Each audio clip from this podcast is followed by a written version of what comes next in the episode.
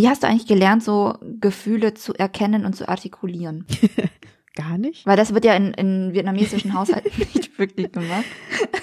Gefühle? Was sind Gefühle? Guten Tag, guten Tag, Deutschland.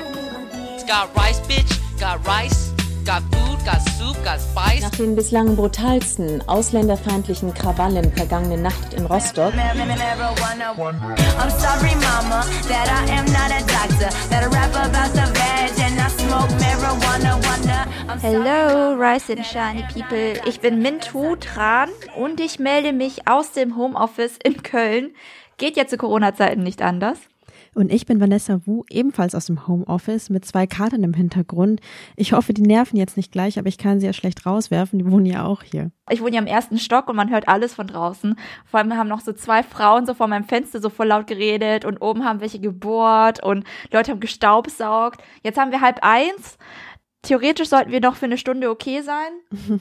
Hoffen wir mal, dass meine Nachbarn so ein bisschen ruhig sind, aber Ja, Ja. wir haben uns in letzter Zeit einfach an Studios gewöhnt und sind jetzt einfach richtig verwöhnt. für die Neueinsteigerinnen un unter euch, ähm, die es ja immer noch geben soll, man höre und staune. Wir zwei podcasten jeden Monat aus wirtdeutscher Perspektive über Themen, die uns gerade beschäftigen. Es kann alles sein, von Politik über Popkultur oder Essen bis hin zu wirtdeutscher Geschichte und unsere eigene Kindheit und unsere Jugend, so angsty times, oh je. Diese Arbeit könnt ihr unterstützen finanziell und zwar unter steady.fm slash rise and shine. Oh, ich habe gemerkt, ganz viele haben uns zu Corona-Zeiten auf einmal also höhere Abonnements abgeschlossen oder neue Abonnements abgeschlossen. Ist voll lieb von euch. Vielen, vielen Dank. Danke auch von mir. Es ist echt wunderschön, wie groß die Solidarität gerade ist. Aber bitte fühlt euch nicht gedrängt, wenn ihr uns gerade nicht unterstützen könnt. Wir wissen ja, dass viele von euch es gerade auch sehr schwer haben und wollen euch da nicht noch zusätzlich zur Last fallen, zumal wir beide in der Krise auch noch relativ privilegiert sind. Ja, und äh, Journalisten sind ja systemrelevant. Gott sei Dank. Ja, stimmt. Die Folge kommt auch ein bisschen später raus als sonst. Wir versuchen normalerweise am 15. eines jeden Monats zu veröffentlichen. Wir hatten auch schon ganz strebehaft pünktlich eine neue Folge für euch produziert, aber die schieben wir jetzt, weil uns und euch die ganzen Ereignisse der letzten Wochen dann doch etwas zugesetzt haben.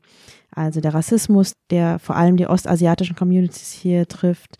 Viele von euch haben uns auch geschrieben und um Rat gefragt. Ja, inzwischen geht es ja schon fast wieder ein bisschen unter. Der Anschlag in Hanau, jetzt ziemlich genau einen Monat her, der eben so äh, uns hätte treffen können, unsere Freunde und Geschwister hätte treffen können. Und ich muss auch sagen, besonders mir hat äh, der Anschlag echt zugesetzt und mir ging es in der Zeit äh, nicht so Ja. gut. Und dann haben wir natürlich diese Pandemie, die uns alle in echt anstrengende Ausnahmesituationen zwingt. Also die, die jetzt eine sogenannte systemrelevante Arbeit haben, die sind jetzt voll am Rödeln, mich eingeschlossen. Und andere stehen vor krassen existenziellen Problemen. Und auch diese Selbstisolation stecken ja nicht alle gleich gut weg. Und manche machen sich jetzt auch krasse Sorgen um die eigene Gesundheit oder um die Gesundheit der Eltern oder der Ersatzverwandten. Also alles nicht so einfach gerade, aber wenn ihr uns zuhört, wir fühlen mit euch und wir wollen in dieser Folge auch darüber sprechen, wie wir persönlich mit starken Gefühlen wie Angst oder Überforderung umgehen. Und äh, wir haben noch eine Überraschung für euch. Wir haben unseren Gast aus den zwei Mental Health Folgen, Mai Hung Nguyen, wieder zu uns geholt. Sie ist Psychologin und praktizierende Buddhistin und sie hat fünf verschiedene Übungen für euch, die ihr zu Hause unter ihrer Anleitung machen könnt. Die erste Übung kommt gleich im Anschluss an diese Folge. Die nächsten Übungen veröffentlichen wir dann im Wochentakt. Also jede Woche kommt dann eine neue Übung, damit ihr gut durch diese nächste Zeit, ähm, so in Zeiten von Corona kommt.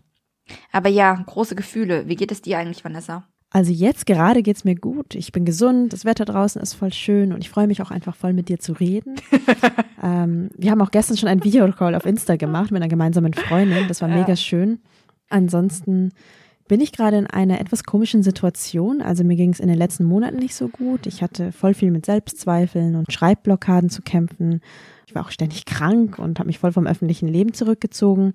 Also am liebsten hätte ich einfach die Decke über den Kopf gezogen und Winterschlaf gemacht. Und seit einem Monat aber geht's mir besser. Ich habe das Gefühl, meine Energie kommt langsam wieder zurück. Und ausgerechnet jetzt stecke ich zu Hause fest. Ähm, ja, gleichzeitig bin ich aber auch froh, dass es mir gerade wieder halbwegs gut geht. Sonst äh, würde ich das alles wahrscheinlich nicht so gut aushalten. Und, und ich habe ja zwei Kater, die gerade die Zeit ihres Lebens haben, weil wir ständig zu Hause sind und sie knuddeln und mit ihnen spielen können. Ja. Und meinen Eltern geht zum Glück auch verhältnismäßig gut. Die haben den kleinen Asia-Imbiss und die Kunden sind inzwischen alle weg. In Bayern gibt's ja auch noch eine Ausgangssperre. Und ich habe vorhin mit denen gesprochen und die wissen nicht, wohin mit dem Reis und dem ganzen frischen Gemüse, das sie eigentlich schon eingekauft hatten. Und die werden jetzt auch einen Förderantrag auf Soforthilfe stellen. Gleichzeitig haben sie aber inzwischen ein Haus und müssen sich keine so großen Sorgen mehr um Miete machen. Und wir drei Kinder können auch für uns selber sorgen. Und vor allem sind die halt gesund. Das ist das Wichtigste, finde ich gerade. Es könnte also alles schlimmer sein. Wie ist das bei dir? Also ich glaube, bei mir kommt halt hinzu, dass es in letzter Zeit einfach echt viel war. Also sowohl im Privatleben als dann auch irgendwie allgemein so Lebenssituationen und so weiter. Ich bin ja umgezogen in meine erste eigene Wohnung und ähm, wohne das erste Mal alleine. Das war dann irgendwie eine große Umstellung und dann kam Hanau und ich habe unfassbar viel gearbeitet und davor schon zum Corona-Rassismus viel gemacht und war die ganze Zeit am Rödeln und jetzt kommt halt auch noch diese Corona- Self-Quarantine hinzu, äh, die äh, Selbstisolation. Und ich glaube, ich spreche hier eine Lanze mal für alle Singles, ähm, die alleine leben.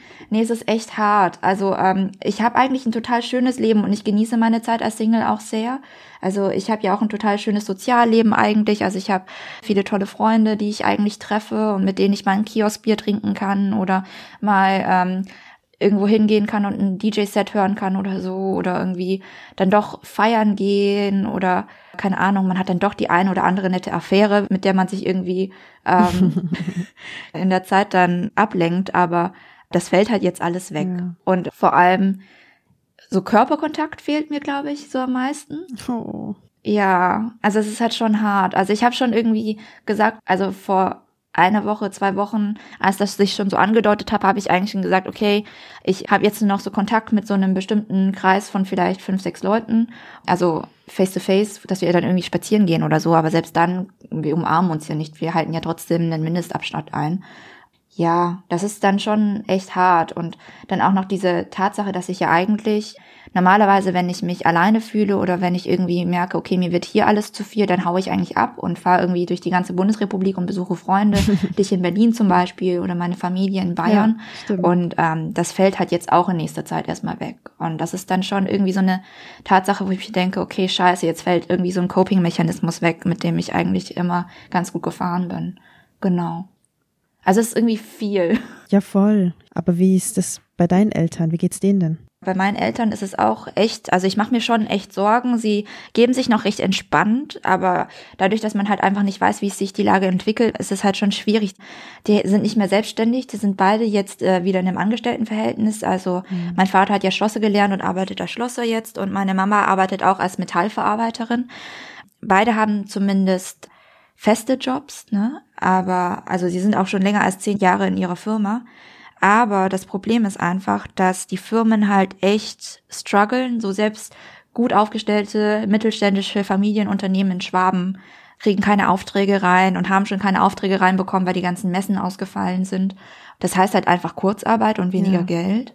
Müssen wir halt ein bisschen gucken, wie sie jetzt zurechtkommen. Ja, das ist irgendwie auch noch so eine Sache, die so man so im Hinterkopf hat, okay, vielleicht in nächster Zeit kann es sein, dass meine Eltern einfach so ein bisschen Schwierigkeiten haben und wir dann vielleicht ein bisschen einspringen müssen. Ja, apropos ja. Einspringen für Eltern. Es gibt ja diesen Schriftsteller und Journalisten Dimitri Kapitelmann und seine Eltern haben in Leipzig einen Laden für russische Lebensmittel und auf Facebook hat er geschrieben, dass nicht alle Menschen sich Social Distancing leisten können gerade, mhm. äh, auch wenn sie zur Risikogruppe gehören. Und jetzt schmeißt er den Laden, damit die Eltern zu Hause bleiben können ich muss sagen, ich habe auch mit dem Gedanken gespielt äh, und das auch mit meinen Geschwistern diskutiert. Aber ich wüsste gerade gar nicht, also ganz praktisch, wie ich von Berlin nach Niederbayern kommen soll, ohne unterwegs alle möglichen Viren mitzunehmen. Ich habe ja auch kein Auto. Ja. Und meinen Eltern ist auch lieber, wenn ich hier zu Hause bleibe und wir dafür häufiger FaceTimen. Mhm. Aber ehrlich gesagt wäre ich jetzt dort auch gern und äh, denke auch alle paar Tage, ich hole mir gleich einen Mietwagen und fahre da runter. Ich weiß auch gar nicht, woher das Gefühl kommt. Wir haben gar nicht so viel Kontakt im Alltag. Ähm, und ich lebe eigentlich auch ganz gern unabhängig von ihnen.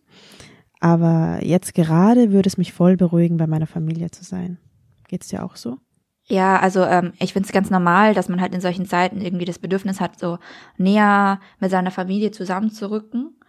Aber das ist ja genau das, was wir gerade nicht machen sollten, ne? Das ist so komisch, weil man sich so gegen alles richtet, was man irgendwie instinktiv fühlt und man muss sich wirklich, glaube ich, krass dazu zwingen und ich hoffe, Leute halten sich dran und fahren nicht zu ihren Eltern. Ja. Ich bin jetzt auch gespannt tatsächlich, wie sich diese Zeit auf die Zeit nach Corona auswirkt. Ja. Also ganz abgesehen von irgendwelchen wirtschaftlichen Schäden, die es zweifellos geben wird.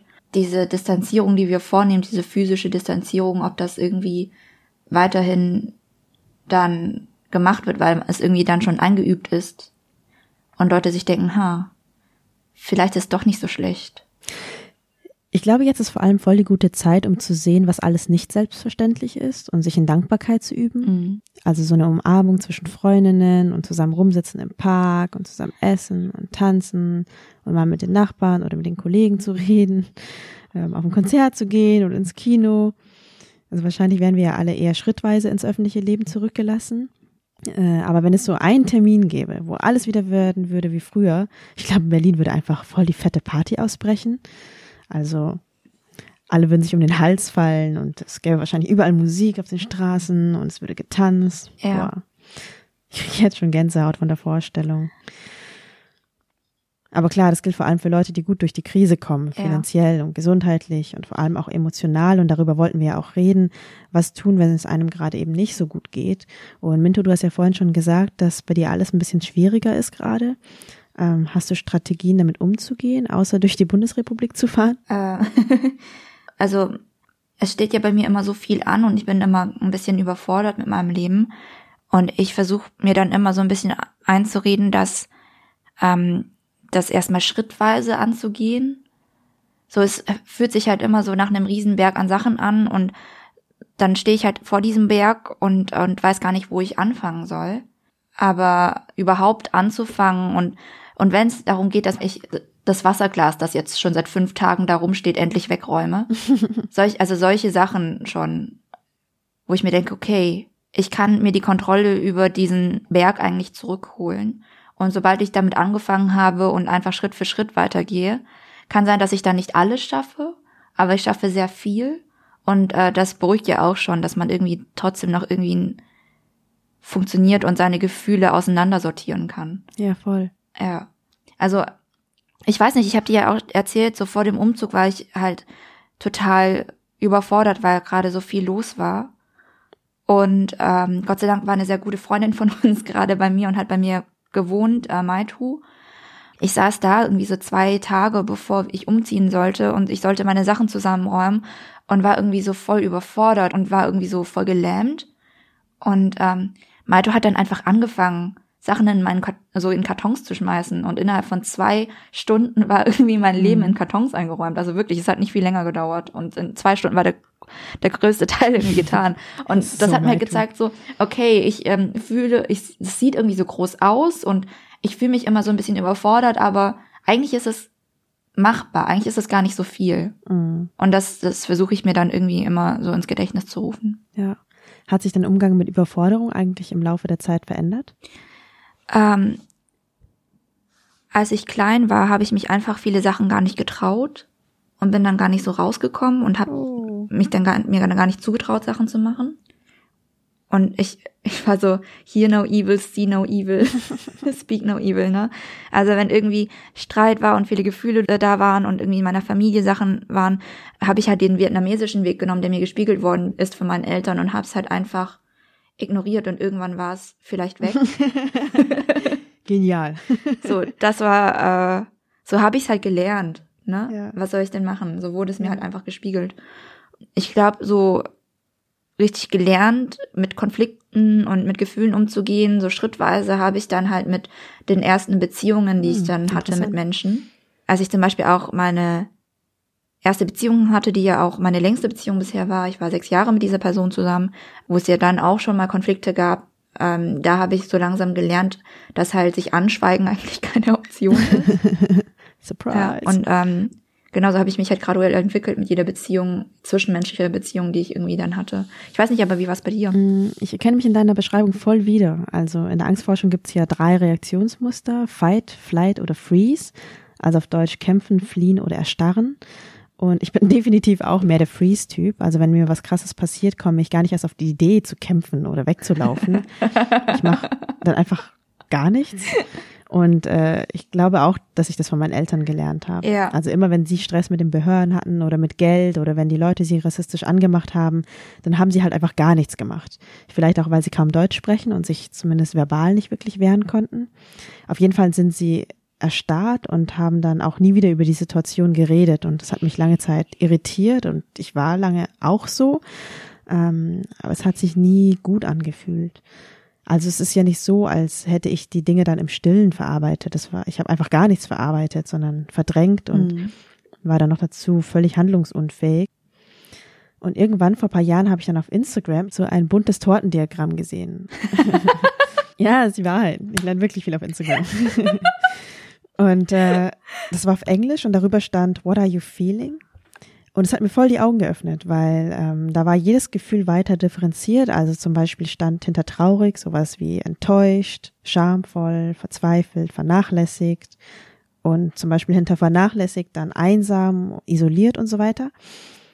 Und natürlich kannte ich theoretisch alle diese Wörter, aber mit dem Tortendiagramm habe ich erst so richtig gecheckt, dass ich als Kind, wenn überhaupt, eigentlich nur die Basics gelernt habe, ähm, die ja voll diffus sind. Und erst wenn man versteht, dass man nicht nur allgemein traurig ist, sondern zum Beispiel sich eigentlich isoliert fühlt, dann kann man halt konkret was dagegen tun, zum Beispiel unter Menschen gehen. Und ähm, ja, damit beschäftige ich mich seit einigen Jahren ziemlich intensiv. Also ich nehme mir bewusst Zeit, um zu verstehen, wie es mir gerade wirklich geht und dann arbeite ich an dem Gefühl. Mhm. Also ganz konkret sieht es dann so aus, dass ich seit ein paar Jahren meditiere. Ähm, früher eher kurz, also fünf Minuten und wie soll ich sagen, weltlicher mit einer App, Headspace. Und im letzten Herbst war ich dann auf die Empfehlung von Mai Höng hin, die wir später noch hören, in Plum Village.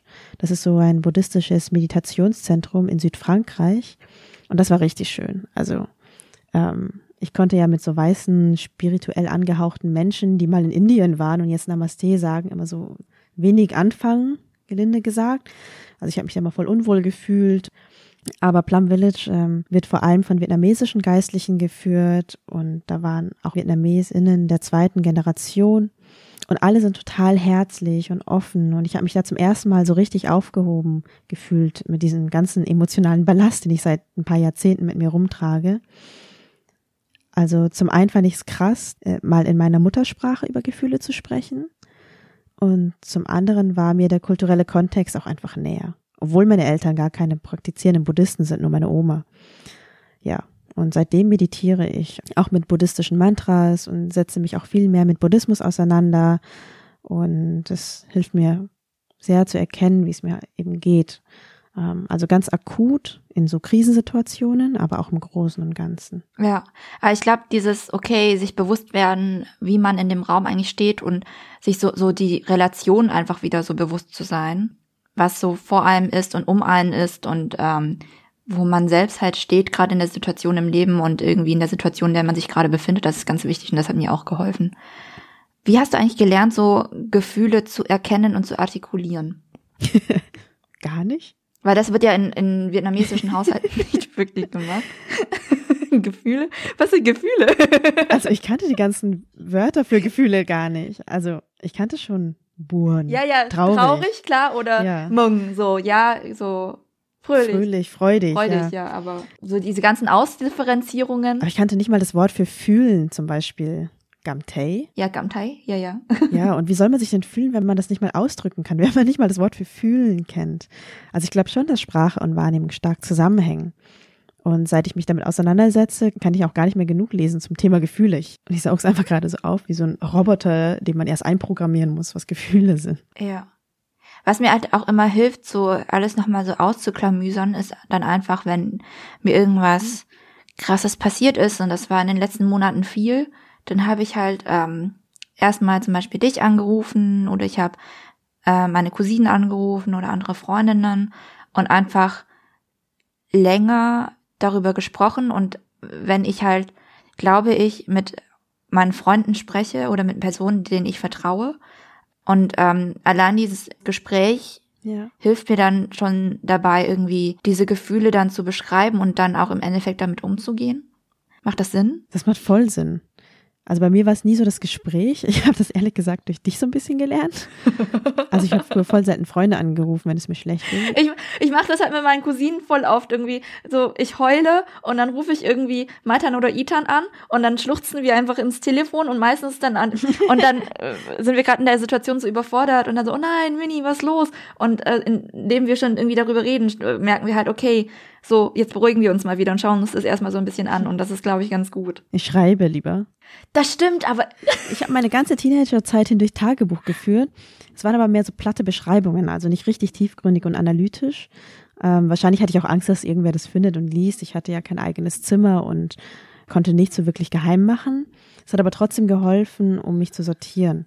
manchmal äh, weiß man, dass äh, gerade irgendwie, dass bei dir viel los ist und dann weiß man nicht, okay, kann ich jetzt anrufen oder bist du noch beschäftigt und so weiter. Und dann meldest du dich und es kommt so ein Block Nachricht. Ja, ich habe so auch die gehört, längste so. Nachricht ever. Und es geht weiter und weiter und weiter. Und dann bist du erstmal so eine Stunde damit beschäftigt, das alles durchzulesen. So, wow, okay. Sorry. Ja, ich habe aufgehört, Gefühle in ein Buch zu schreiben. Ähm, ich schreibe sie irgendwie nur noch in Chats, ja. Chat. Ja. Oh, ich sehe gerade, ähm, wir wollten noch eine Frage an Asiaten beantworten. Oh, okay. Ähm, Gut. Hit me. Also die Frage kam per E-Mail von Chi New. Sie fragt, hört ihr vietnamesische Musik? Ich zum Beispiel höre ab und an wieder, seit ich von zu Hause ausgezogen bin, aber nur altmodische Musik. Nhạc Vang und Sơn Ca, weil mein Papa das immer viel gehört hat, als ich kleiner war. Ich fühle mich irgendwie geborgen. Oh. Schöne Frage. Hörst du vietnamesische Musik und was? Äh, ich höre so ein bisschen vietnamesische Musik, aber komplett andere, als meine Eltern gehört haben. Also ich höre tatsächlich viel Suboy. So, Yeah. äh, sie ist eine vietnamesische Rapperin. Äh, ihr Lied Cho Hong, das ist so das beste groovige Lied, einfach so um zu ko kochen. Das ist so geil.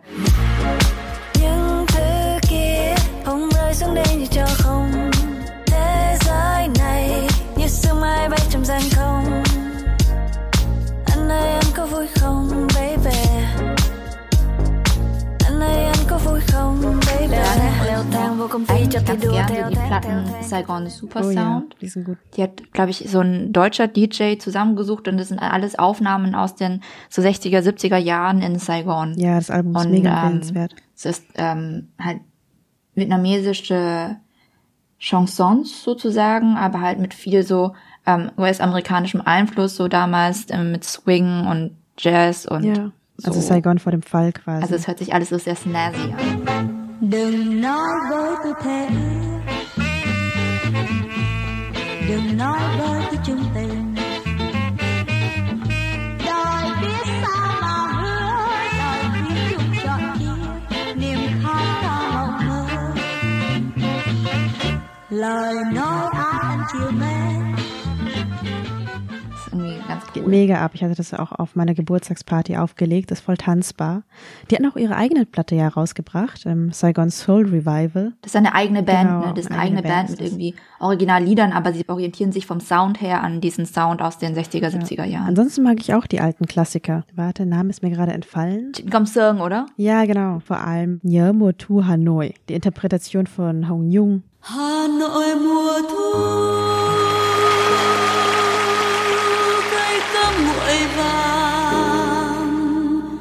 cây bằng lá đỏ nằm kề bên nhau phố xưa nhà cổ mái ngói thơm nở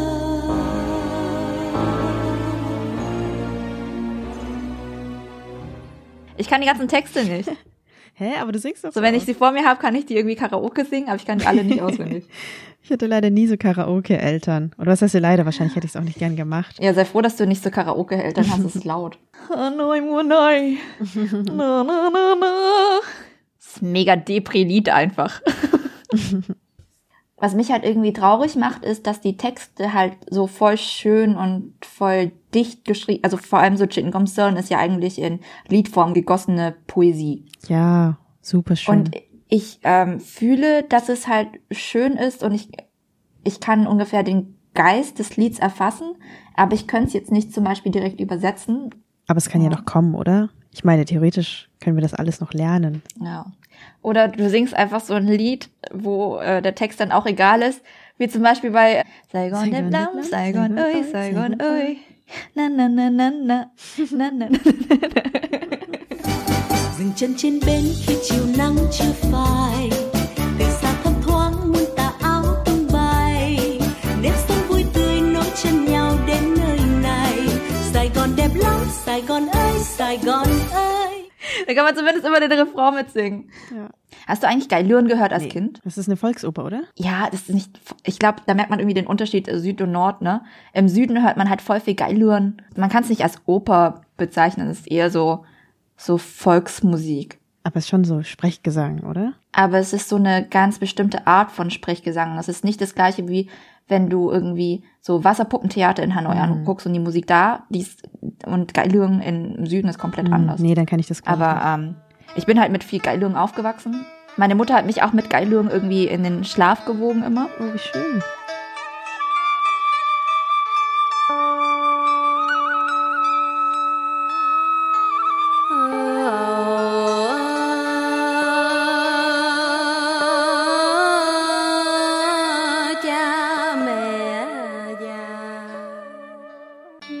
Auch so schön, dass vietnamesische Musik so klagend und emotional ist? Also wie so europäische Literatur aus der Romantik. Ja, aber weißt du, was so traurig ist? Das ist so traurig, weil die meisten so vietnamesischen Lieder auch so viel Geilüren ist so, oh, mein Mann ist so weg und schon so viele Jahre und ich vermisse dich so Krieg und, gestorben. und halt die großen Gefühle, die da irgendwie ausgebreitet werden und dann so Everyday Life with Vietnamese Parents, so die komplett gefühlsamputiert Ja, einfach. stimmt. Wahrscheinlich ist es einfach so ein gesellschaftlich akzeptiertes Ventil, um seine Und Gefühle rauszulassen. Aber du hast schon recht, es ist ein komischer, Ja. komischer Kontrast. Ja, und dann denkt man sich immer so, warum nicht mit mir? Ja, voll. Und es ist ja auch so ein harter Kontrast zu den weißen Kindern, so wie die erzogen wurden. ja. Also die haben einfach mit ihren Eltern über ihre Gefühle geredet und das hat die auch noch interessiert. Ja, ja. Meine Eltern wollten nie explizit wissen, wie ich mich fühle. Und die haben auch umgekehrt mir nicht ihre Gefühle gezeigt. Nö. Sie haben mir schon gezeigt, dass sie mich lieb haben. So meine Mutter ist so, hat viel gekuschelt und mein Vater gibt viele Sniff-Kisses. weißt du, was ein Sniff-Kiss ist? Ja, Ja. Auf dem Kopf drauf. Ja. ja. Die fragen halt indirekt, zum Beispiel, ob man gegessen hat. Gonan Gömtje oder wie es in der Schule läuft. Die haukt hinau. Da? Gehaukt bekommen. Aber eigentlich war das ja auch mehr so eine Leistungsabfrage als jetzt äh, die Einleitung eines Gesprächs über Gefühle. Ja. Aber man muss halt auch sehen, unsere Eltern haben halt den Krieg miterlebt und die sind ausgewandert, waren die meiste Zeit ihres Lebens in voll dem Überlebensmodus. Also ich verstehe schon, dass sie sich nicht auch noch hingesetzt haben und sich mit ihren Gefühlen auseinandergesetzt haben. Also ich wünsche es ihnen, aber ich verstehe, warum sie es halt nicht getan haben. Und umso mehr schätze ich es eigentlich, dass unsere Generation die Zeit und die Möglichkeit hat, genau das zu tun. Also unsere Gefühle zu reflektieren und damit auch so ein bisschen die Gewalt zu durchbrechen, die wir uns und anderen immer wieder angetan haben, wenn wir nicht aktiv an uns selbst arbeiten. Es ist ja auch volles Privileg, die Zeit zu haben, Bücher lesen zu können, zu Meditationszentren zu fahren, ein Smartphone zu haben. Instagram. Um Memes auf Instagram zu sehen. Ich, ich lerne wirklich viel auf Instagram. So wie es auch ein Privileg ist, dass wir im Homeoffice sitzen. Das ist das Ding so. Die ganze Zeit, wenn Leute rumheulen, denke ich mir halt so, meine Fresse, so, reiß dich zusammen, geh mal in den Supermarkt Regale einräumen und dann heul weiter. Die Leute sollen schon froh sein, überhaupt eine Arbeit zu haben. Und du hast eine Familie und bist nicht alleine. Sei froh. Ja. In letzter Zeit habe ich das Gefühl, dass Leute so missgünstig sind durch die Corona-Krise. So nach dem Thema, ich bin Freiberufler, wir brechen die Einnahmen für die nächsten Monate weg. So, warum kriegen die Finanzspritzen und ich nicht?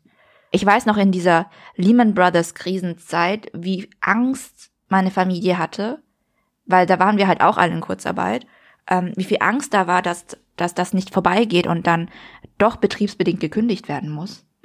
Und dann denke ich mir halt so, kannst du bitte so ein bisschen nachdenken? So stellt euch mal vor, okay, ihr seid selbstständig und äh, ihr schießt irgendwie gegen Leute mit irgendwie Verträgen, weil ihr denkt, okay, ja, aber die kriegen wenigstens Krankenversicherung bezahlt. Aber stell dir mal vor, das ist zwar jemand mit einem festen Job, aber der ist ähm, hierher migriert und hat hier nicht das familiäre Netz, was du vielleicht hast, von Eltern und Großeltern, die dich auffangen können und müssen auch noch für eine Familie sorgen. Fester Job schön und gut, aber je nachdem, wie lange diese Krise geht, wissen wir auch nicht, wie lange das noch gilt. Da appelliere ich einfach an alle, so ein bisschen in sich zu gehen und sich ein bisschen zu fragen, okay, einfach diese Missgunst zu lassen. So, das hat mich auf Twitter extrem genervt die letzten Wochen. Ja, sehe ich auch so. Wir sollten uns eher bemühen, dass die Leute, die Hilfe brauchen, so schnell wie möglich Hilfe bekommen. Auch die Menschen ohne Aufenthaltspapiere oder die ohne sichere Bleibe, Menschen, die Mehrfachdiskriminierung erfahren. Und dass wir auch selber wachsam bleiben und auch nach rechts und links schauen und nicht nur auf uns selbst. Also es gab auf Zeit Online einen sehr guten und erschreckenden Gastbeitrag von dem Rechtsextremismusforscher Matthias Quent. Und da hatte er geschrieben, dass der historische Shutdown des öffentlichen Lebens für Rechtsradikale eine Chance sei. Sie hoffen, dass vor allem Minderheiten und Liberale sterben werden, während sie sich selbst mit ihren Waffen und sonstigen Vorräten vorbereitet glauben. Also die ganze Prepper-Bewegung ist ja auch stark in der rechtsextremen Szene verankert. Und genau diese Menschen könnten sich jetzt eben in diesen Pandemiezeiten weiter radikalisieren, wenn sie wochenlang mehr oder weniger isoliert zu Hause sitzen, sich mit Existenzängsten, Fake News und idiotischen Beiträgen in sozialen Netzwerken beschäftigen, die Verletzlichkeit unseres komplexen Systems erleben und vielleicht sogar den Tod von Angehörigen betrauern. Ja, also sehr, sehr gruselig das alles. Und damit es nur ein Schreckensszenario bleibt, finde ich, sollten wir Neiddebatten erst gar keinen Raum geben und stattdessen halt gut auf uns aufpassen. Mhm. Ja, voll. Aber selbst im Netz, die Leute suchen sich dann halt ihre Blasen und Bubbles, wo sie sich aufregen können und irgendwie in ihr Selbstmitleid reinsteigern können. Und meine Situation ist ja die schlimmste. Mhm. Und ich habe in den letzten Jahren eh schon das Gefühl, dass unsere Gesellschaft ein bisschen verlernt hat, ähm, sich to put themselves in someone other's shoes, also sich in die Situation anderer Menschen reinzuversetzen. Und ich glaube, darin krankt das eigentlich so ganz arg, dass wir irgendwie vergessen haben, Verständnis für die Situation von anderen Menschen zu haben und viel zu sehr von unserer eigenen Perspektive irgendwie ausgehen. No. Ja. Ich hoffe nur, dass wir alle einigermaßen heil aus dieser Krise rauskommen. Mhm. Bis dahin hatten wir euch ja versprochen, ähm, euch praktische Anleitungen an die Hand zu geben, um Ruhe zu finden. Dafür würden wir das Mikro jetzt an die Psychologin Mai Hirn übergeben, die die Übungen eingesprochen hat und gern einleitend auch ein paar Worte dazu sagen würde. Und ja, wir hören uns nächsten Monat wieder.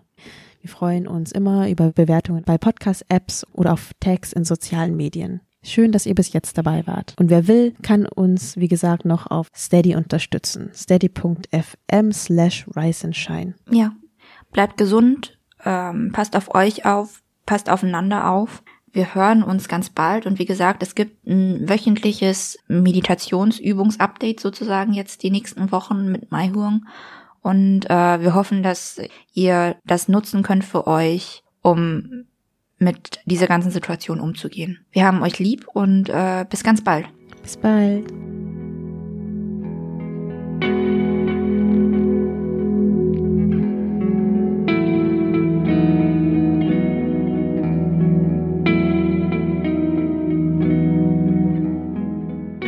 Hallo, mein Name ist Mai Hüng.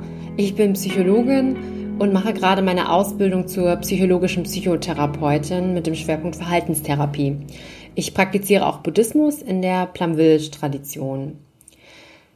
Ich habe heute für euch Achtsamkeitsmeditation auch aus Plum Village mitgebracht und ja, Plum Village ist ein Meditationszentrum in Südfrankreich, das von dem vietnamesischen Zen-Meister und Mönch Thich Nhat Hanh gegründet wurde.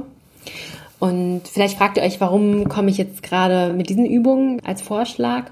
Wir sind ja gerade in so einer Zeit einfach, wo ganz viele Umbrüche passieren, die Corona-Pandemie und auch die rassistischen Anschläge in Hanau, was in unserer Community einfach zu sehr vielen starken Emotionen geführt hat, die in alle Richtungen gehen. Und da fragen sich natürlich viele, wie kann ich mit diesen Emotionen, mit diesen Gefühlen umgehen? Und meine ganz persönliche Erfahrung ist, dass wir eigentlich schon alles haben, um uns selbst zu helfen. Dass wir nicht nach außen irgendwie gehen müssen, um Hilfe zu suchen, wie man mit etwas umgehen kann, sondern wenn man ruhig ist und innehält, dass wir schon alles da haben. Ja, und diese Achtsamkeitsmeditation, die haben mir einfach selbst sehr geholfen und ich habe das auch mit Patienten schon geübt und kann einfach aus der Erfahrung sagen, dass diese sehr hilfreich sind. Die erste Übung ist zum achtsamen Atmen. Nochmal, was ist, was bedeutet eigentlich Achtsamkeit? Achtsamkeit bedeutet, dass wir uns bewusst sind, was im Innen und im Außen passiert im gegenwärtigen Moment. Das ist eine Fähigkeit, die jeder Mensch hat, aber diese Fähigkeit können wir auch trainieren. Ja, das ist wie so ein Muskel. Je öfter wir unsere Achtsamkeit trainieren, desto stärker wird sie. Aber warum muss man denn überhaupt achtsam sein? Wenn wir uns Sorgen machen, dann ist ja unser Geist ganz viel in der Zukunft. Wir denken, was könnte passieren? Wie sieht es äh, in der Zukunft aus? Äh, werde ich meinen Job noch haben oder muss ich noch weiter in Quarantäne sitzen und so weiter und so fort? Oder wir denken an die Vergangenheit und grübeln, was war alles schon, was, was lief da nicht gut und so weiter. Und die Achtsamkeit, die befreit uns einfach ähm, ein Stück weit davon, weil wir uns einfach wieder in die Gegenwart zurückholen, im, ins Hier und Jetzt. Diese Übung ist relativ kurz, die könnt ihr immer mal zwischendurch wieder üben und ist wirklich so das Fundament. Und jetzt nochmal ganz konkret dazu, wie ihr mit diesen Übungen anfangen könnt. Findet einfach einen ruhigen Ort bei euch zu Hause, wo ihr ungestört seid und ihr könnt euch dann hinsetzen während dieser Übung das kann auf dem, im Schneidersitz sein, auf dem Boden oder einfach in eurem Lieblingssessel, wo ihr euch einfach ganz wohl fühlt. Ihr könnt euch auch hinlegen, vielleicht noch mit einer Decke und einfach ganz entspannt in dieser Haltung und in diesem Raum dann ankommen. Ihr könnt dann die Aufnahme einfach starten, entweder mit dem Lautsprecher oder über eure Kopfhörer. Und ich leite euch dann durch diese Meditation durch. Meine Worte begleiten dann euren Atem. Und es ist dann einfach ganz wichtig, dass ihr euren Atem nicht nach meinen Worten verändert, denn jeder atmet unterschiedlich lang oder kurz. Also die Einatmung von einer Person kann länger sein als die von einer anderen Person und auch mit der Ausatmung ist das so. Und ich werde zu Hilfe eine Achtsamkeitsglocke einladen. Ähm, wenn wir diese Glocke hören, soll sie uns einfach daran erinnern, dass wir zurück zu unserem Atem kommen. Ja, jetzt habe ich ähm, viel erzählt. Ich wünsche euch viel Spaß bei diesen Übungen. Das sagt Tay auch immer wieder. Wenn wir meditieren, ist das Wichtigste, dass wir das ähm, anstrengungslos machen und Freude daran haben.